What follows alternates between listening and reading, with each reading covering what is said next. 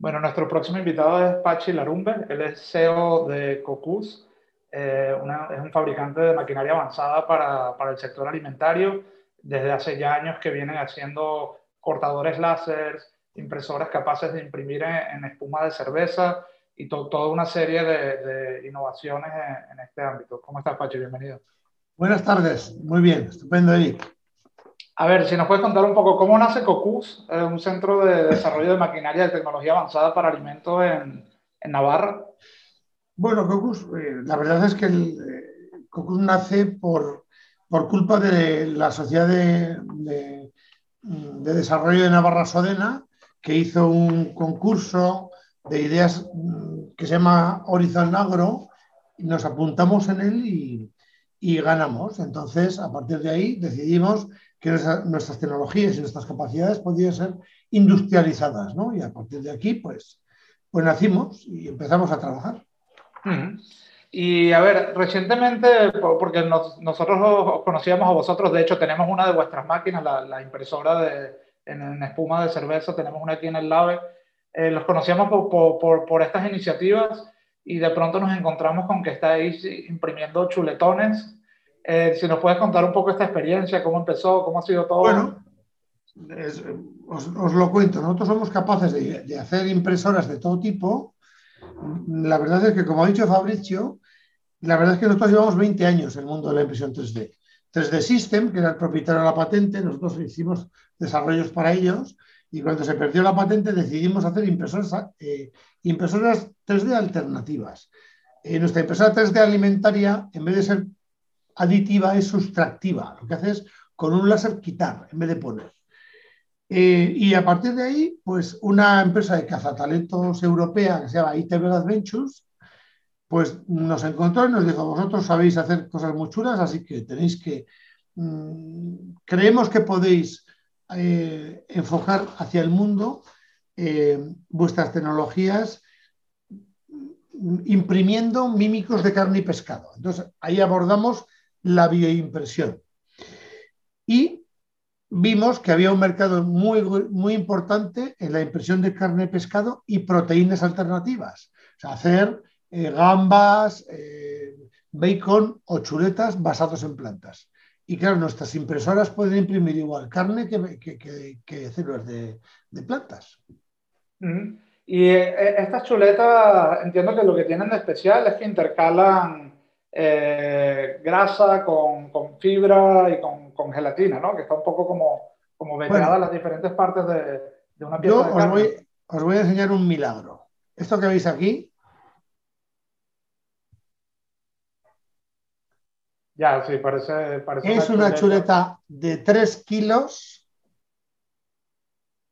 impresa en 3D. ¿Vale?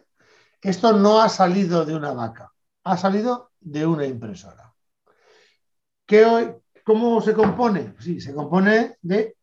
Nosotros hemos patentado una tecnología que se llama multiinstrucción paralela de geometría variable, que lo que hace es extruir con 200 extrusoras a la vez, eh, porque nosotros lo que buscamos es el escalado industrial. Si no hay escalado industrial, para nosotros el proyecto no es viable. Lo que haces es, es, es extruir todo a la vez, ¿no? A partir de aquí, y ahora mismo, esta chuleta que estáis viendo aquí, esto Está hecho con células de, carne de ternera y la grasa es de cerdo ibérico. O sea que esto es un híbrido que no existe en la naturaleza, pero sin embargo es muy interesante. A partir de aquí, pues lo que hacemos es construir tecnología de escalado industrial porque esto, esto sale de nuestras máquinas en 30 segundos. Y es nuestro objetivo.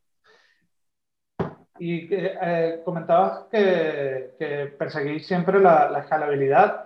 ¿Cuáles son las principales problemáticas que hay a la hora de, escalar una, eh, de poder hacer esto a gran escala, digamos? Eh, vale, construir, una impresora que al final es una línea industrial, a escala industrial, tiene muchos problemas. Tiene problemas de abastecimiento, de silos, de cómo se, mm, cómo se eh, recibe los materiales que van a componer las biotintas que la impresora va a imprimir.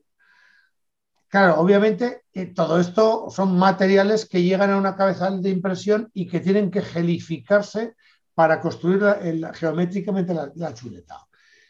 Todos esos son retos enormes. Hemos estado durante un año entero, cuatro, un equipo de cuatro biotecnólogos y biotecnólogas eh, trabajando en el CNTH, el Centro de Seguridad y Tecnología Alimentaria de, Navarra, bueno, España, de España, mm, para descubrir cómo, a base, por temas enzimáticos, todo esto se junta, se pega y aguanta el estrés térmico superior y el inferior, o sea, que se pueda congelar y que se pueda meter en una parrilla sin deshacerse. El reto ha sido absolutamente magnífico. ¿Qué ha ocurrido? Pues que al final lo hemos conseguido y ahora estamos, y ahora estamos haciendo eh, hoy hemos hecho una, un costillar de ternero de 12 kilos, por ejemplo. Mm. Y también para, entender un poco, eh, ¿qué, material estáis usando para, imprimir? Eh, eh, ¿El chuletón es basado en plantas o es basado en carne cultivada? Tenemos tres vías, tres, tres. Nuestras máquinas se nutren de algo que no existe todavía, que es, o sea, que existe pero que no, no está disponible, que son las células de cultivo celular de grasa, y grasa pescado y, carne. Hay unas 30 compañías en el mundo hoy en día trabajando intensamente en cómo hacer cultivo celular eh, en, factorías. El sueño es, no es el sueño, es una realidad que ya estamos muy cerca. ¿eh? Es eh, plantas donde salen chuletas y no entran vacas eso es muy interesante. Pero todavía no es, no es real. O sea, no tenemos todavía ningún partner que, tenga, que sea capaz de suministrarnos 50 kilos de células. Estamos ya intentando montar un laboratorio aquí en, Pamplona y en Navarra en este campo. Hay otra segunda vía que es, que es de donde ha salido esta chuleta. Esto que veis aquí, esto que veis aquí, es un grupo es una, es una chuleta de 3 kilos que sale de piezas de carne que no tienen valor en el mercado. Mm, de descartes. Bueno, que se utilizan para hacer salchichas, para hacer... Mm. Lo que pasa es que si disocias las células de carne de una pieza que es muy dura para comer, que todo el mundo solamente se la puede comer si lo hace en un guiso, en una olla express durante tres meses, o sea, durante tres horas, nosotros somos capaces de sacar esas células y construir bistecs de alto valor. Y eso las grandes cárnicas les interesa mucho, porque ahora mismo están haciendo salchichas que vale medio euro. Mm. Y luego, la misma tecnología vale para hacer esto, pero basado en, células vegetales. O sea, conseguir hacer eh, bistecs que tengan que ver, bistecs, costillas de cordero, bacon y otros productos que, salgan o se alimenten las máquinas de, células vegetales. Esas tres vías son las correctas. Em, a ver, ¿y cuándo, qué, podemos esperar para, comenzar a ver este tipo de productos en, el supermercado? Nosotros tenemos ya contratos cerrados con grandes cárnicas que quieren comprar nuestras tecnologías, pero no es fácil porque, porque todavía, todavía esto está en validación específica nosotros creemos que a finales del año que viene esto estará en los supermercados.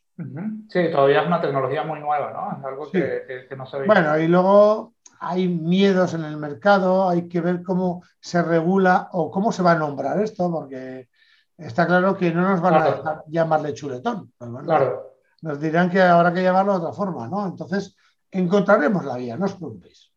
Vale, a ver, y bueno, aparte de todo, enhorabuena porque habéis tenido un montón de, ruido mediático con, este chuletón o, hemos estado siguiendo en, diferentes redes y en prensa. Y, me gustaría saber cuáles son los próximos pasos para, este chuletón de aquí, digamos, de los próximos cinco años. ¿Cuál es el, mapa de ruta, digamos?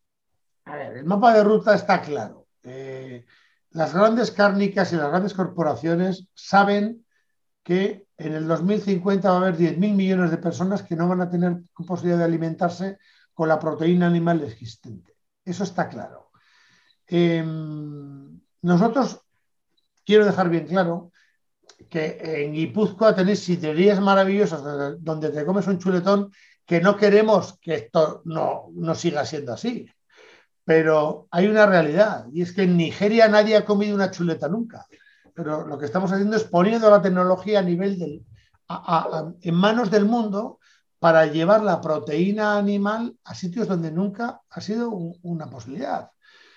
Eh, mantener una vaca viva durante cinco años para sacar 300 kilos de carne después de haberse bebido 10.000 litros de agua, cada vez va a ser más difícil. No en Navarra o en Guipúzcoa, pero sí en Abu Dhabi. El otro día en una conversación que tuvimos con los Emiratos nos dijeron, aquí lo que nos importa es que una vaca se bebe 190 litros de agua al día y un litro de agua en Emiratos vale un euro. Así que hay que buscar la manera de que esto no ocurra. Y no se trata ni de forzar a la vaca, se trata de coger células madre, crear una planta de crecimiento celular y que por la otra punta salgan chuletas. Y esto es el milagro del futuro. Súper interesante. Oye, y luego también hemos visto que, habéis desarrollado un atún vegano. ¿Este también fue hecho con, tecnología de impresión o, igual si nos puedes comentar un poco sobre eso? Bueno, nosotros en nuestro desarrollo, eh, pues trabajamos en, todos los, en todas las fórmulas que podemos, que queremos que tengan valor, ¿no? Eh, ¿Y la impresión 3D qué es? La impresión 3D es coger una masa y construir un objeto. Puede ser una chuleta o puede ser un trozo de atún.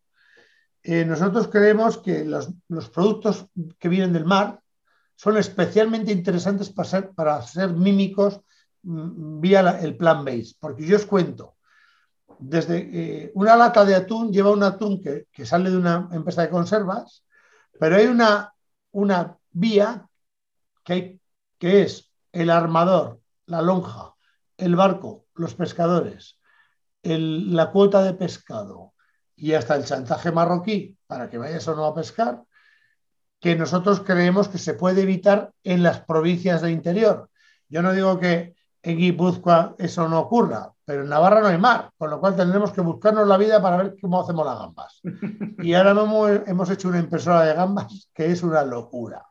Y esa, esto es nuestra visión de cómo tenemos que disruptir el mercado, porque el mundo avanza por las personas que no están de acuerdo, ¿no? Y nosotros no estamos de acuerdo con casi nada de lo que vemos. Genial. Oye, y en cuanto a maquinaria, quería saber si, si tenéis algo ahí, si estáis cocinando algo nuevo eh, entre vuestras máquinas. Sí, hemos hecho una impresora de gambas que es muy chula, muy chula, y estamos trabajando en varias tecnologías interesantes, como la tomografía axial de la mortadela, que es una cosa muy interesante, que es como imprimir en el interior de embutidos mensajes. Ok, ok, o sea que al cortarlo con, la fiambrera quedaría, por ejemplo, una palabra escrita. Bueno, yo te digo que tú coges un trozo de mortadela y haces una loncha y te la comes, pero si haces una loncha y sale el escudo del Real Madrid, la mortadela vale el triple. Estas son las locuras del equipo de Cocus, 16 eh, ingenieros eh, físicos, matemáticos, geómetras, trabajando disruptivamente en el mundo de la alimentación y, es lo que, lo que tenemos y os podemos contar y ofrecer. Genial. Oye, bueno, Pachi, ya, ya hemos llegado al tiempo y nada, muchísimas gracias por, por haber compartido todas estas cosas con nosotros y, y estamos muy ansiosos en ver vuestros propios próximos desarrollos lo veréis inmediatamente. Enseguida vais a ver cosas muy interesantes.